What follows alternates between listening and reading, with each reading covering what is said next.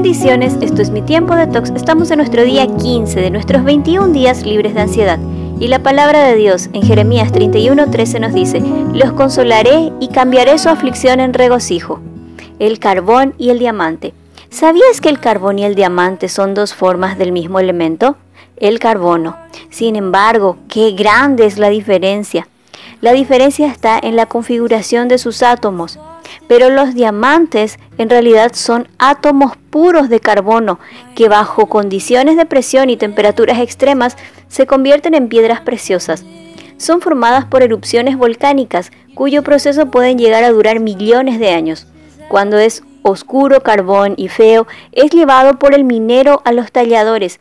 Entra en un proceso de recibir golpes donde se divide en dos partes para dar con el diamante que después será tallado y aserrado para darle forma, eliminar las impurezas, cristalizarlos y pulirlos hasta dar la forma de piedra angular preciosa que brilla por todos sus extremos.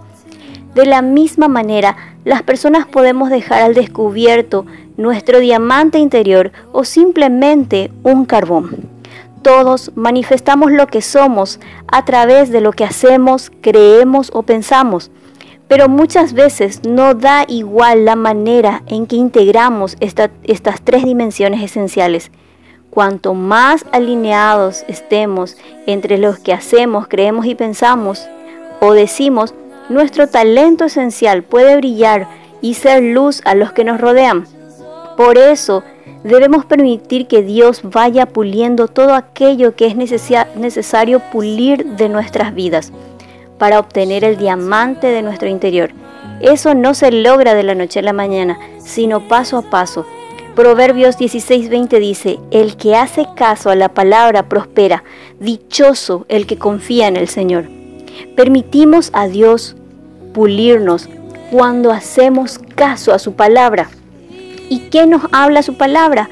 Su palabra nos dice que debemos perdonar, que no debemos andar en chismes ni en quejas, que debemos amar a Dios y a nuestro prójimo como a nosotros mismos, que debemos honrar a nuestras autoridades y a nuestros padres.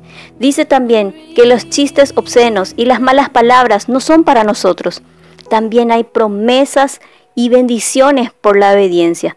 En Juan 16:33 dice, en el mundo tendrán sufrimiento, pero ánimo, yo he vencido al mundo.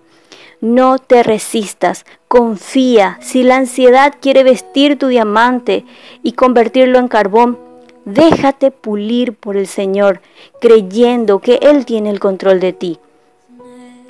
Reflexiona, ¿cuáles son las áreas de mi vida que necesitan ser pulidas? Puede ser mi carácter, puede ser mi manera de hablar. ¿Será que soy tan serio? Nada me causa gracia. ¿Cuántas veces al día soy capaz de sonreír? En Jesús tenemos la certeza de que seremos cada vez menos carbón y nos acercaremos más a los diamantes que llevamos dentro. Cuando alguien quiere hacer un regalo, ¿te imaginas si le, dieras a elegir entre lucir un collar de carbón y un collar de diamantes? No, todos queremos lucir el mejor diamante. Y recuerda la palabra de Dios en Isaías 55:12, ustedes vivirán con gozo y paz.